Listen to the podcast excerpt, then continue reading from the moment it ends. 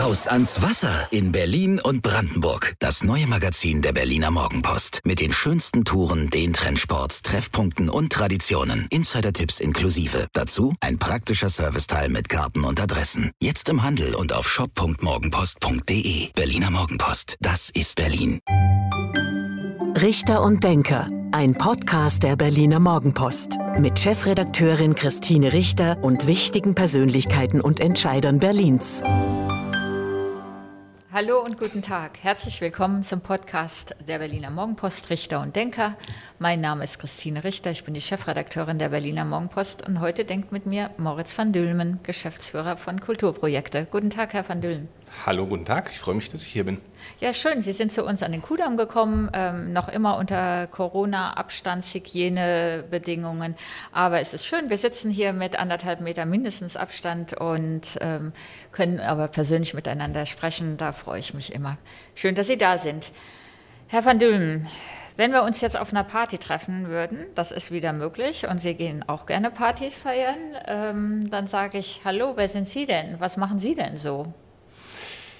Ja, das ist, wir sind, also ja, das ist natürlich eine gute Frage, weil wir relativ viele sehr unterschiedliche Dinge machen. Letztendlich Kulturprojekte Berlin sagt eigentlich alles. Es sind eben Projekte und die haben was mit Kultur zu tun, mit relativ allen möglichen Spektren, von Kunst bis Tanz bis Film bis irgendwie Creative Industries. Ich weiß nicht, alles, was irgendwie mit Kultur zu tun hat und alles, was mit Berlin zu tun hat. Ähm, Sie kennen unsere großen Veranstaltungen wie die Berlin Art Week oder die Lange Nacht der Museen, ähm, aber auch große Jubiläen, ähm, die wir rund um zum Beispiel eben die Mauerfall-Ereignisse 2014, 2009 oder auch jetzt vor zwei Jahren gehabt haben mit dem großen fliegenden Teppich oder unserer Lichtgrenze. Das heißt, es sind sehr große Projekte, wo wir einfach die Stadt, sag ich mal, so ein bisschen bespielen dürfen. Die Stadt ist letztendlich unsere Bühne. Aber darüber hinaus machen wir auch viele andere ähm, Projekte. Wir betreiben das Museumsportal, das Bühnenportal, bet, ähm, beraten die Kreativwirtschaftsszene, die Kulturförderbedürftigen, sage ich mal, die irgendwie aus der freien Szene oder andere, die sich gründen wollen, rund um Förderungen oder gerade in diesen Corona-Zeiten sehr wichtig, die ganzen Solo-Selbstständigen, wie komme ich an welche Förderprogramme, wie eigentlich ran. Das heißt, wir helfen einerseits, sind einfach Partner für die Kultur in Berlin und andererseits sind wir Produzenten und realisieren einfach Großveranstaltungen in und für Berlin. Sie sind ja eine landeseigene Gesellschaft. Ähm, und gleichzeitig haben wir noch eine Senatsverwaltung für Kultur mit dem Kultursenator und Staatssekretären und vielen Mitarbeitern. Ähm, warum braucht es diese landeseigene Gesellschaft? Warum macht das die Kulturverwaltung nicht selbst? Auf der einen Seite, weil wir nicht nur die Dinge, die die Kulturverwaltung macht oder verantwortet, sprich das, was unmittelbar Landespolitik auch Berlin ist, sondern wir machen natürlich viele Dinge, die auch was mit Bund, mit Privaten, mit ganz äh, Dritten sozusagen zu tun hat. Das heißt, die Berliner Kultur ist eben ja auch mehr sozusagen, ähm, besteht noch aus vielen anderen Einrichtungen. Wir versuchen Kultur ganz losgelöst, wer sie eigentlich macht, irgendwie miteinander zu verbinden und Projekte zu machen. Und vor allen Dingen wollen wir schnell sein. Wir wollen eben nicht ministerielle Behörde sozusagen irgendwie sein und irgendwie gucken, wie geht dieses und wie geht jenes, sondern wir sind eigentlich so ein bisschen bisschen eher wie die Kulturmanagementabteilung, haben eine enge Verbindung, das läuft auch meistens sehr, sehr gut, arbeiten eben für das Land, sind gemeinnützig, haben aber die Flexibilität eines Unternehmens, in dem wir selber die Entscheidungen treffen und eben wirklich irgendwie die Projekte so auch umsetzen, künstlerisch, inhaltlich, wie wir es wirklich auch meinen mit den Partnern gemeinsam, aber vor allen Dingen auch operativ, sprich sozusagen wirklich so ein bisschen auf Freestyle, ein bisschen Rock'n'Roll, einfach zu sagen, hey, so machen wir es, es muss jetzt irgendwie auch morgen fertig werden, wir können nicht noch drei Schleifen drehen. Und müssen Sie sich das dann alles absegnen lassen von der Kulturverwaltung oder sind Sie da auch frei in Ihren Entscheidungen? Weil Geld bekommen Sie auch vom Land Berlin. Können Sie uns noch verraten, wie ja, viel? Wir, kriegen insgesamt eine institutionelle Förderung, sprich als Einrichtung selber, als Kulturprojekte GmbH in Höhe von rund drei bis vier Millionen Euro für sozusagen die Infrastruktur. Das ist unser Büro, das ist das Kernpersonal. Und dann sind wir wie eine Agentur aufgebaut. Wir werben nochmal rund 20 Millionen Euro an Projektmitteln ein, viel auch vom Land, von der Lotto Stiftung, der Bundeskulturstiftung, aber auch viel Sponsoring oder auch irgendwie Einnahmen durch bestimmte Veranstaltungen. Das heißt, mit dem Grundinvest auch der Stadt, des Landes in unsere GmbH sind wir in der Lage, ein Vielfaches an anderen Drittmitteln wiederum einzuwerben. Das schafft uns aber auch die gewisse Unabhängigkeit. Und nein, wir stimmen nicht die einzelnen operativen Schritte dann wiederum auch mit der Politik ab. Das, glaube ich, ist genau das Ding. Dafür bleibt auch gar nicht die Zeit. Wir sind da unabhängig. Sicherlich in groben Linien sind wir da eng auf einer Linie. Es sind ja auch Projekte, die wir für und mit der Stadt, das ist also quasi auf freiwilliger Basis, aber nicht im operativen Doing, würde ich mal sagen. Da genießen wir eine große Unabhängigkeit. Aber wir arbeiten natürlich auch mit anderen Senatsverwaltungen genauso zusammen, auch wie mit der Wirtschaftsverwaltung, viel für die Senatskanzlei, den regierenden Bürgermeister. Also sprich, Kulturverwaltung ist unser Zuhause, das ist quasi unser Mutterzuordnungshaus sozusagen, aber prinzipiell freuen wir uns über unsere Unabhängigkeit, die wir natürlich auch einfach auch brauchen. Verraten Sie uns noch, wie viele Mitarbeiter Sie haben, weil es ist eine ganz schön große Zahl? Ja, das, das schwankt auch, sage ich mal, tatsächlich, weil je nachdem, welche Projekte wir gerade sozusagen irgendwie realisieren, wir sind im Durchschnitt immer so ein bisschen um die 130 ähm, Personen, die wirklich dauerhaft da sind. Der ähm, Stellenplan selber sind ein paar 60 Personen, die wirklich immer dauerhaft, dann gibt es viele, die über eben Projektverträge über viele Jahre dabei sind, aber punktuell bei Großveranstaltungen sind wir auch mal schnell über 200 Personen, die bei uns arbeiten. So, in, so richtig bekannt, würde ich mal meinen, sind Sie durch diese Mauerfalljubiläen geworden, vor allen Dingen durch die Lichterkette. Ich glaube, das war so ein, so ein Absolut. Thema, wo dann auch, wer sind die Macher dahinter, wer hat sich das ausgedacht? Und dann natürlich, Sie haben es auch schon erwähnt, ähm, das zweite Jubiläum dann mit dem fliegenden Teppich, wissen vielleicht auch viele unserer Zuhörerinnen und Zuhörer, am Brandenburger Tor, auch eine total tolle Installation. Ähm, wer kommt denn so auf die Ideen? Wer, wer, wo kommt denn das her? Letztendlich ist es ähm, tatsächlich meistens gar nicht ganz zuordnenbar. Es, ist, es gibt alles. Manchmal kommt, ist eine Idee plötzlich da, manchmal kommt sie von irgendeiner Künstlerin oder einem Künstler, manchmal entsteht sie durch irgendwelche Brainstormings, aber meistens sind es Kombinationen von Ideen. Weil hinter sozusagen einem Grundgedanken ähm, kommt relativ schnell immer die Frage, okay, wie lässt sich das eigentlich realisieren? Durch die Realisierung entwickelt sich so ein Projekt. Das heißt, es ist nachher die Urheberfrage immer ein bisschen schwierig. Wir hatten auch bei bestimmten Projekten durchaus auch mal sozusagen Ideen, die man irgendwo aufgreift. Ähm, die wir dann gemeinsam mit Dritten ähm, realisieren. Manchmal entwickeln wir sie komplett selber. Oft sind es einfach Zufälle, Beobachtungen. Ähm, also es lässt sich nicht so ganz klar beantworten. Bei der Lichterkette fand ich so toll, dass ähm, damit ist ja der Mauerverlauf durch Berlin nachgestellt worden mit den großen Ballons, dass man, obwohl das ja so ein, so ein eigentlich für uns alle so eine Schreckens, Schreckensmauer war, dass man trotzdem dann für, für uns und für die nachfolgenden Generationen, die die Mauer vielleicht auch nicht mehr erlebt haben, nochmal zeigen konnte, ähm, wo sie stand und gleichzeitig das auch mit so sympathisch oder so, so positiv, so, so dieses, diesen Freiheitsgedanken dann, dass die Ballons sind ja dann auch aufgestiegen, ähm, verkörpert hat. Ähm, war das für Sie auch ein Highlight? Das war absolutes Highlight ähm, und zwar natürlich auch sehr nervig, weil so ein Projekt wirklich immens groß ist und es war ja über fast 15 Kilometer, fast 10.000 von diesen Ballons. Hinter jedem Ballon steht eigentlich fast eine einzelne Genehmigung und äh, bis zu der Frage, wird es fliegen, wo kriege ich 10.000 Ballonpaten, die genau zur richtigen Minute am richtigen Stelle sind. Punkt, Punkt, Punkt. Ein wirkliches Monsterprojekt, ein riesiges Vorhaben, was auch wirklich weltweit ähm, wirklich auch wahrgenommen wurde. So gesehen natürlich, das war ein ganz großes Highlight. Ähm, und hier ist natürlich eben das Besondere, was wir versuchen bei vielen Projekten zu realisieren. Es geht nicht nur, sage ich mal, ist es jetzt Instagrammable, ist es jetzt irgendwie ein, ein, tolles Bild oder ist es nur die Kunst? Wobei das schon geht, eine Rolle spielt. Das spielt auch eine Rolle. Das ist natürlich gerade auch natürlich irgendwie, das ist ganz wichtig, auch für die Nachhaltigkeit des Netzes. Aber mindestens genauso wichtig ist das Erlebnis. Ist, dass wir irgendwie versuchen, eben nicht nur die Kunst oder die Kultur per se sozusagen auch zu realisieren, umzusetzen, zu entwickeln, zu fördern, sondern eigentlich auch Erlebnisse zu schaffen. Dass das Publikum sich selber begegnet, dass man es gemeinsam macht. Es geht wirklich um diese Teilhabe, sozusagen dahin zu kommen. Und gerade bei dem Thema friedliche Revolution, Mauerfall, es waren die Menschen, die die Mauer niedergebracht haben, die die Angst überwunden haben, genau irgendwie dieses Gefühl auch gemeinsam quasi ganz bisschen wie in dem Reenactment quasi nachzuspielen, aber vor allen Dingen auch in den Tagen vorher, dieses Flanieren, mal einladen zum Spazieren. Plötzlich gehen die Leute nicht nur 20 Minuten, sondern gehen dann plötzlich 10, 12 Kilometer durch die Innenstadt. Ja, und, und vor allen Dingen den jungen Menschen konnte man auch nochmal zeigen, also den Jugendlichen, die das ja gar nicht mehr erlebt haben, wo, wo die eigentlich verlief, wie Berlin eigentlich getrennt war. Das fand ich so toll. Total auch. überraschende Orte. Also wo geht sie plötzlich durchs Gebüsch, wo geht sie, stehen heute Häuser, aber es war genau auch dieses, dass dann eben junge Leute mit ihren Eltern oder Großeltern spazieren gehen. Also dieses, diese Interaktion, die dann mhm. entstanden mhm. ist. Und dann ist plötzlich auch das Wetter egal. Das stimmt einige Tage war es gut und am Abend hat selbst hat es geregnet. Ne? Natürlich. Also natürlich. Ja, das ist irgendwie auch irgendwie ja, so ähnlich wie dann auch mit dem fliegenden Teppich. Ja. Ähm, da, da fand ich wiederum so faszinierend, dass das auf den Fotos immer so wahnsinnig groß aussah und man dachte, es geht vom Brandenburger Tor mindestens bis zur Siegessäule. Und wenn man dann hinkam, war das ja eigentlich nur so ein kurzes Stück, aber es wirkte natürlich, also wenn man dort war, wirkte es trotzdem, wenn man drunter gegangen ist und dann der Wind wehte und die Geräusche und das Wehende. Also das war ja was ganz anderes anderes als die, als die Lichterkette, aber trotzdem wieder auch eine, eine Idee, die in meinen Augen auch jetzt bei Instagram sehr gut funktioniert. Ja, das war das letztlich so, wie entsteht so, eine, so ein Gedanke. Wir haben ähm, Patrick Sean und die Poetic Kinetics, das sind die Künstler aus Los Angeles, die das ähm, ähm, irgendwie entwickelt hatten. Die haben so eine ähnliche Installation mit so einem fliegenden Teppich. Wenn ich dort fliegenden Teppich sagen würde, werden die beleidigt. Das ist natürlich eben ein ähm, eben eine schwebende Installation. Haben wir aber gesehen, Mensch, wie wirkt das? Wie fliegt das fast unauffällig da in der Gegend rum? Und für uns war es eben immer wichtig, diese Partizipation, die Leute einzuladen. Deswegen haben wir Botschaften gesammelt, so ähnlich wie auch bei den Ballons. Aber es ging natürlich um ein Bild zu schaffen, was man natürlich durch die Medien spielen kann, was die Leute irgendwie mit in den Band zieht, was man sagt, okay, das möchte ich gesehen haben.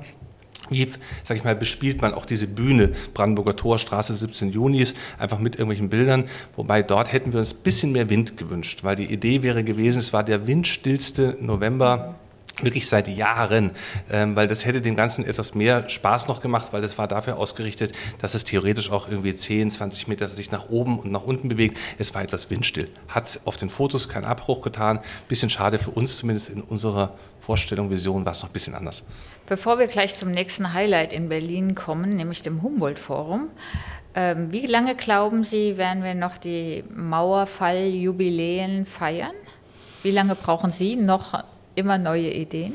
Also 2012 sprach ich mit Klaus Wowereit über 2014 und da hatten wir gerade noch die Domino-Aktion von 2009 in, im, im, im, Hinterkopf, was auch schon eine riesige Aktion gewesen war, wo wir sagten, müssen wir das eigentlich schon wieder feiern. Da hat sich das relativ schnell klar gemacht, ja, 25, das ist wirklich ein ganz rundes Datum und die Emotion ist da.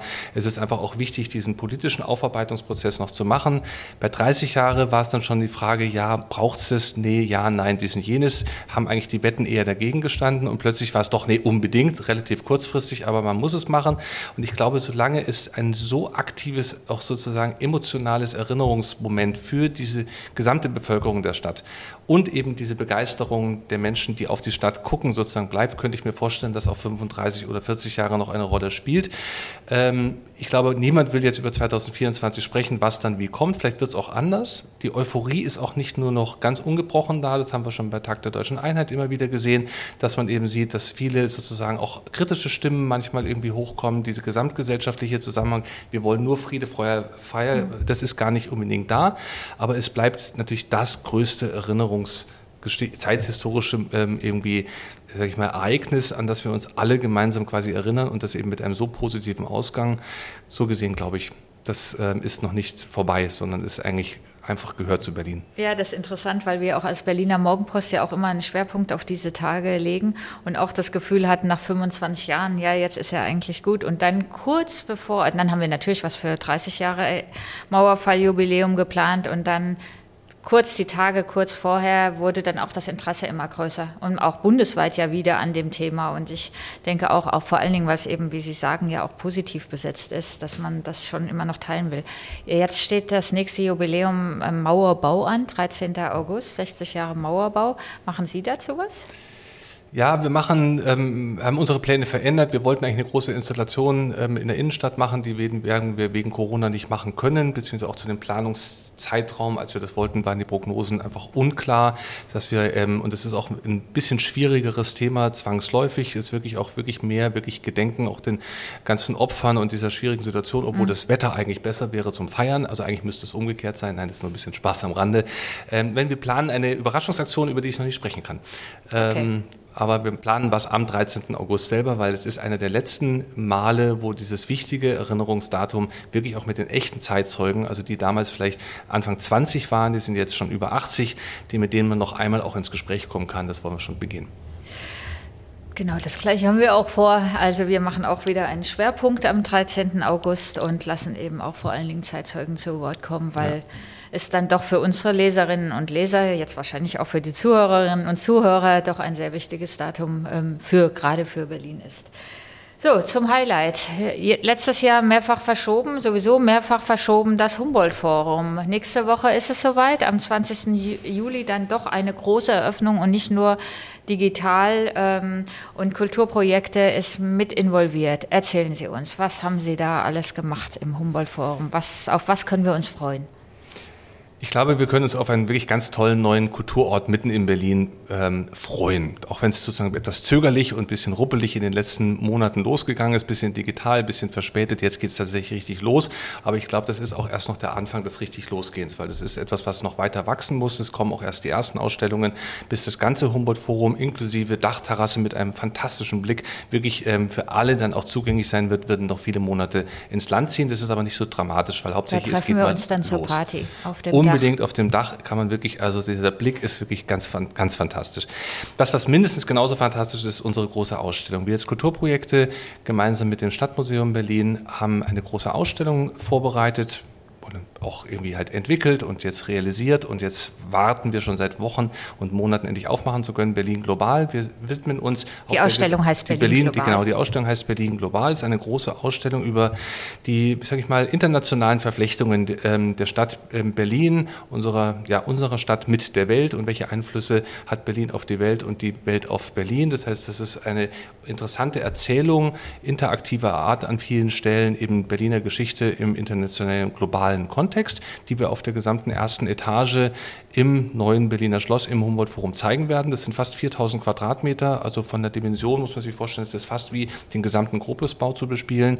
Das heißt, es ist alleine eine Ausstellung, die sich natürlich eben auch als Ergänzungsstück, als weiteres Angebot im Gesamt-Humboldt-Forum versteht. Das werden sie ist aber ein bisschen, sie ist sehr bunt, sie ist ein bisschen verrückt, sie ist ein bisschen bisschen widersprüchlich. Also es ist Unbedingt. jetzt nicht so eine Ausstellung, wir erleben mal die Berlin-Geschichte und gucken uns Fotos und alte Möbelstücke oder Bilder an. Es ist alles andere als ein chronologischer, sage ich mal, Spaziergang durch irgendwie 700 und rund 80 Jahre, wie lange auch Berlin jetzt ähm, existiert, ähm, sondern es ist ähm, tatsächlich, es sind ähm, einzelne verschiedene Themen, es sind Aspekte, es ist ähm, das Vergnügen, was für Berlin, weil wir schon ein paar Mal jetzt über Party gesprochen haben, natürlich eine ganz große Rolle spielt, nicht nur die 20er Jahre, genauso die Clubkultur, aber es geht natürlich um die Freiräume, die diese Stadt bis heute einfach benötigt. Und das ist eigentlich ihr, sage ich mal, mal ihre DNA oder auch ihr einfach, das ist die Kraft, aus der sie immer wieder das Neue schafft und aber auch die Gefährdungen dieser Freiräume, wenn ich jetzt auch nur an die Frage Mieten und ähm, insgesamt Gentrifizierung an vielen Stellen ähm, sozusagen denke. Das heißt, wir zeigen auch immer die verschiedensten Aspekte. Natürlich spielt ähm, Krieg genauso wie Revolution, hatten gerade friedliche Revolution, Mauerfall, spielen genauso eine Rolle, aber eben immer unter dem Blickwinkel, was hat es eigentlich mit der Welt insgesamt zu tun? Welche Verbindungen können wir zeigen? Und dies kann man schon sehen.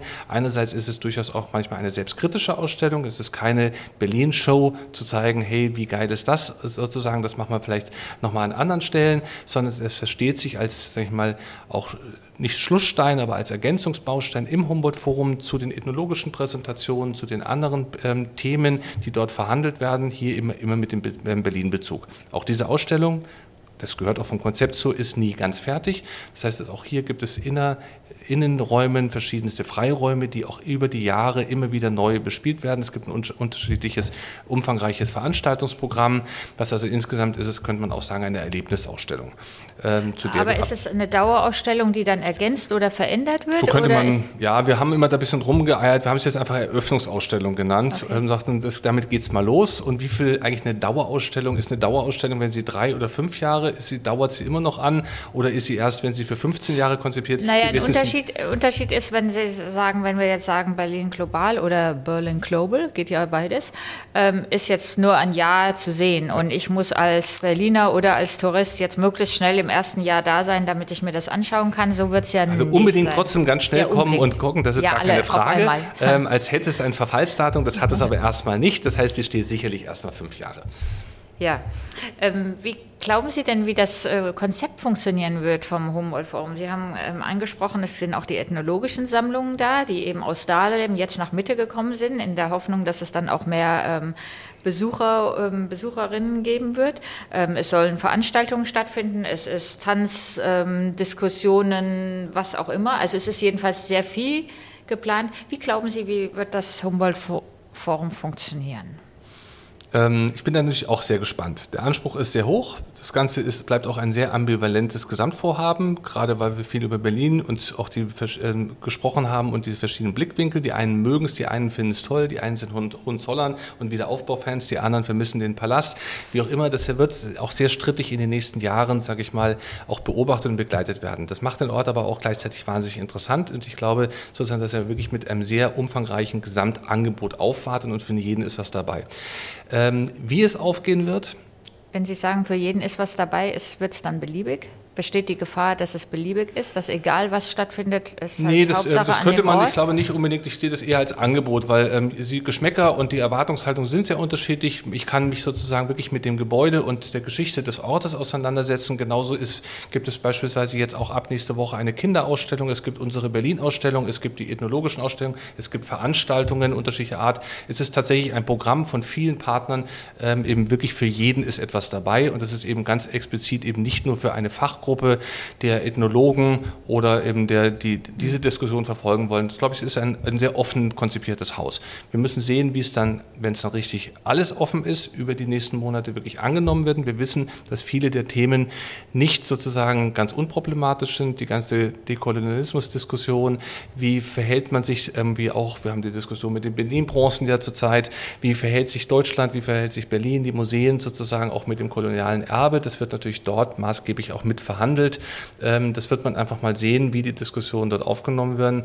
Und es ist eben auch ein Spagat zwischen großen, wichtigen politischen Fachthemen und einem durchaus auch populistischen, touristischen, sage ich mal, Anspruch, auch wirklich eben in dieser Lage natürlich auch wirklich ein sehr breites Publikum anzukommen. Es bleibt einfach, glaube ich, eine Abenteuerreise. Ich hoffe natürlich, dass alles irgendwie gut sozusagen sich entwickeln wird, aber vielleicht muss man dem Ganzen auch ein bisschen Zeit geben.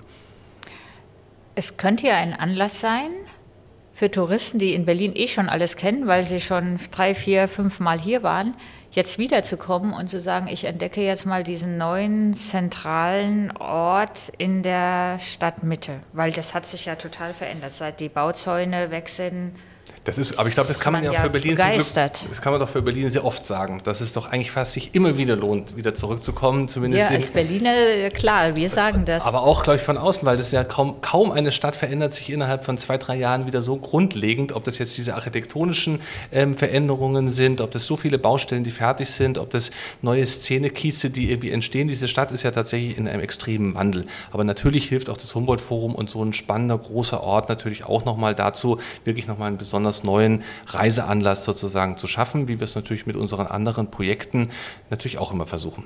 Hat das Humboldt-Forum so das Potenzial von der Elbphilharmonie in Hamburg?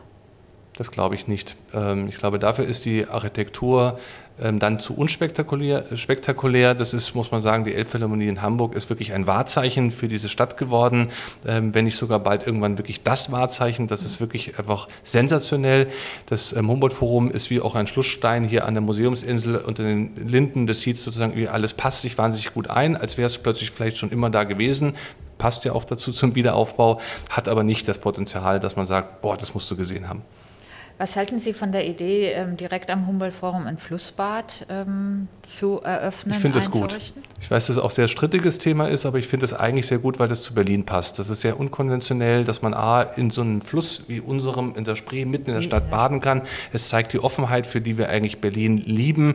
Es zeigt auch die Toleranz, dass eben neben musealen Gebäuden auch wirklich irgendwie eine andere Art, sage ich mal, von, von mir aus verrückterer Initiative genauso seinen Platz hat. Die Innenstadt gehört allen. Also ich bin ein explizit großer Fan von der Idee des Flussbads. Jetzt hat gerade die Wissensstadt Berlin eröffnet, für die Sie auch mitverantwortlich sind. Mit ähm, Blick auf unsere Podcast-Uhr müssen wir uns schon langsam dem Ende nähern. Ähm, aber dafür dürfen Sie jetzt noch mal ein bisschen trommeln, weil die Bedeutung der Wissenschaft für Berlin soll ja damit herausgestellt werden. Warum? Ja, ein, also einerseits sind es ganz spannende Themen, die uns alle beschäftigen. Ich denke jetzt nur an Klimawandel, schon in den letzten Jahren die ganze Frage, wo brennt es überall im wahrsten Sinne des Wortes. Andererseits hatten wir jetzt oder sind mittendrin in unserer Corona-Krise alles große Themen, die plötzlich auch das ganze Thema Wissenschaft zu uns nach Hause bringt. Plötzlich ist Wissenschaft sind einfach greifbare Themenkomplexe, die nicht nur irgendwo auf eine Randnotiz für Fachleute sind, sondern eigentlich wirklich mitten in der Gesellschaft verhandelt werden, verhandelt werden, äh, diskutiert, verstanden werden wollen und sozusagen da tut es sich manchmal trotzdem noch ein bisschen schwer. Ähm, es, ist, es wirkt so ein bisschen, und zwar eher von unten nach oben betrachtet, als wäre die Wissenschaft im Elfenbeinturm. Eigentlich sind die Wissenschaftlerinnen und Wissenschaftler alle super offen. Alle Einrichtungen ähm, lieben es, wenn die Leute Fragen stellen, wenn man sozusagen wirklich zu ihnen kommt und verstehen sich wirklich als eigentlich sehr offene Einrichtung. Es gibt aber viele Vermittlungsherausforderungen, sage ich mal. Es ist eben ein bisschen schwieriger. Es hat ein verstaubtes Image. Genau das versuchen wir mit der Wissenschaftsstadt oder der Wissensstadt Berlin 2021 anlässlich zweier Jubiläen mal wieder. Passt auch dazu 200 Jahre Virchow, 200 Jahre Helmholtz, ähm, was man sozusagen jetzt nicht nur zur Ehrung dieser Person, sage ich mal, feiern will. Dazu haben wir eine kleine Jubiläumsausstellung auch im Rathaus ähm, vorbereitet, aber auf dem Platz draußen zu den Leuten Barrieren abbauen, einladen, vom Science Slam über Open Air Kino, über wissenschaftliche Vorträge mal im anderen Kontext. Das ist die Idee im Rahmen einer großen Open Air Ausstellung, um uns großen wichtigen Fragen der Zeit, soziales Zusammenleben, Corona, Gesundheit, wie geht es eigentlich weiter, ganze Frage des Klimawandels, genau das und was hat das mit Berlin zu tun?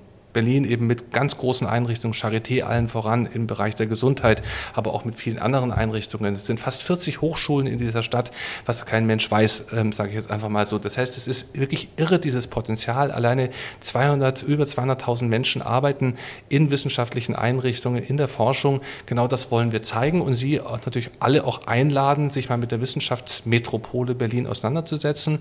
Und dafür, glaube ich, ist auch wieder ein Programm für jeden, ist was dabei, von die ganz kleinen Kleinen, für die mit Aktionen zum Mitmachen, ähm, zum Zuhören, zum Lauschen, ähm, zum Konsumieren so gesehen, ist das unser im Moment vielleicht auch sehr passende Thema draußen, aber auch viel mit Corona. So, und wer sich darüber informieren will, guckt einfach auf der Internetseite nach, kulturprojekte.de, richtig? Äh, Kulturprojekte.berlin. Punkt Berlin. Genau. Genau. Kulturprojekte.berlin. Und da findet man auch noch alles andere beispielsweise auch die lange Nacht der Museen, die in diesem Jahr wieder ausfallen muss wegen ähm, der Corona-Pandemie, aber schon der Termin fürs nächste Jahr angekündigt wird, habe ich gesehen. Und eben auch das ganze Projekt zur Wissensstadt Berlin. Lieber Herr van Dülmen, wir sind schon fast am Ende des Podcasts und es gibt ein beliebtes Spiel zum Ende. Sie ergänzen bitte zehn Sätze zu Berlin, die ich Ihnen vorgebe, damit unsere Zuhörerinnen und Zuhörer Sie noch ein bisschen besser kennenlernen. Und ähm, wir legen los an den Berlinern mag ich? Die Neugierde. Ich bin durch meinen Job privilegiert, weil ich Menschen und Orte entdecken darf und kennenlernen darf, zu denen viele vielleicht nicht so unmittelbarer Zugang haben. Eine sehr breite Mischung eben von allem. Das heißt, ich kann Berlin wirklich irgendwie sehr nahe kommen und das ist natürlich schon ein großes Privileg.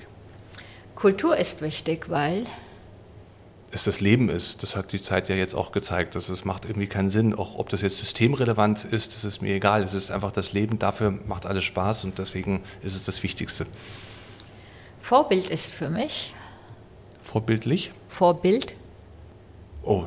Mein Vorbild. Mein Vorbild, das ist schwierig. Ein Vorbild. Ein Vorbild. Viele Vorbilder. Ähm, oh, das. Ähm, es sind sehr viele, sehr viele Vorbilder. Es gibt natürlich einzelne Menschen, die ich bewundere und die ich gesehen habe und wo ich sage, Mensch, haben die Dinge toll gemacht. Es gibt andere Städte, die bestimmte Projekte auf den Weg gebracht haben.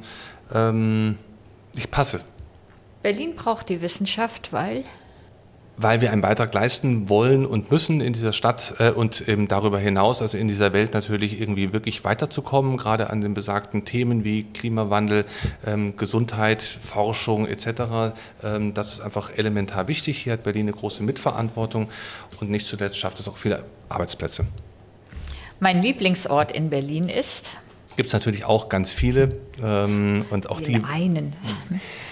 Ähm, Nein, Sie dürfen auch. Nein, es, ist, es, ist, es, ähm, es, ist, es, bleibt schwierig. Am Schluss ist es trotzdem immer, ich bin immer gerne am Wasser, deswegen ist eigentlich der Lieblingsort ist die Spree, aber das ist fast egal, wo in der Stadt. Das Schwierige an der Demokratie ist? Die Langwierigkeit und die zähen Prozesse, die Nerven, die man braucht. Ähm, es steht außer Frage, dass es e-, e-, elementar wichtig ist. Nur trotzdem, manchmal wünscht man sich, und dafür hilft es, wenn die Zeit knapp ist, dass man einfach schnell zu Entscheidungen kommt. Kennenlernen würde ich gerne einmal. Barack Obama. Als Tourist würde ich in Berlin zuerst. Wahrscheinlich zum Brandenburger Tor. Ich will immer erstmal das altbekannte oder Fernsehturm, aber ich würde wahrscheinlich, wenn ich hier das erste Mal als Tourist ankäme, einmal mal gucken, wie sieht es aus und wäre überrascht, wie klein das Brandenburger Tor ist. Und dann sind wir schon beim zehnten Satz und den frage ich, weil ich ein bisschen gucke, was Sie so bei Facebook und anderen Sachen machen, Instagram. Brandenburg mag ich, weil? Weil es der perfekte Ergänzungsort zu Berlin ist. Einfach Ruhe, Wald, Wasser, Seen. Einfach fantastisch. Vielen Dank. Das war der Podcast Richter und Denker der Berliner Morgenpost. Mein Name ist Christine Richter. Ich bin die Chefredakteurin der Berliner Morgenpost und heute hat mit mir gedacht Moritz van Dülm, der Geschäftsführer von Kulturprojekte Berlin. Vielen Dank. Ganz, ganz herzlichen Dank. Das war Richter und Denker. Vielen Dank fürs Zuhören. Schalten Sie nächste Woche wieder ein zu einer neuen Folge mit Berliner Morgenpost Chefredakteurin Christine Richter.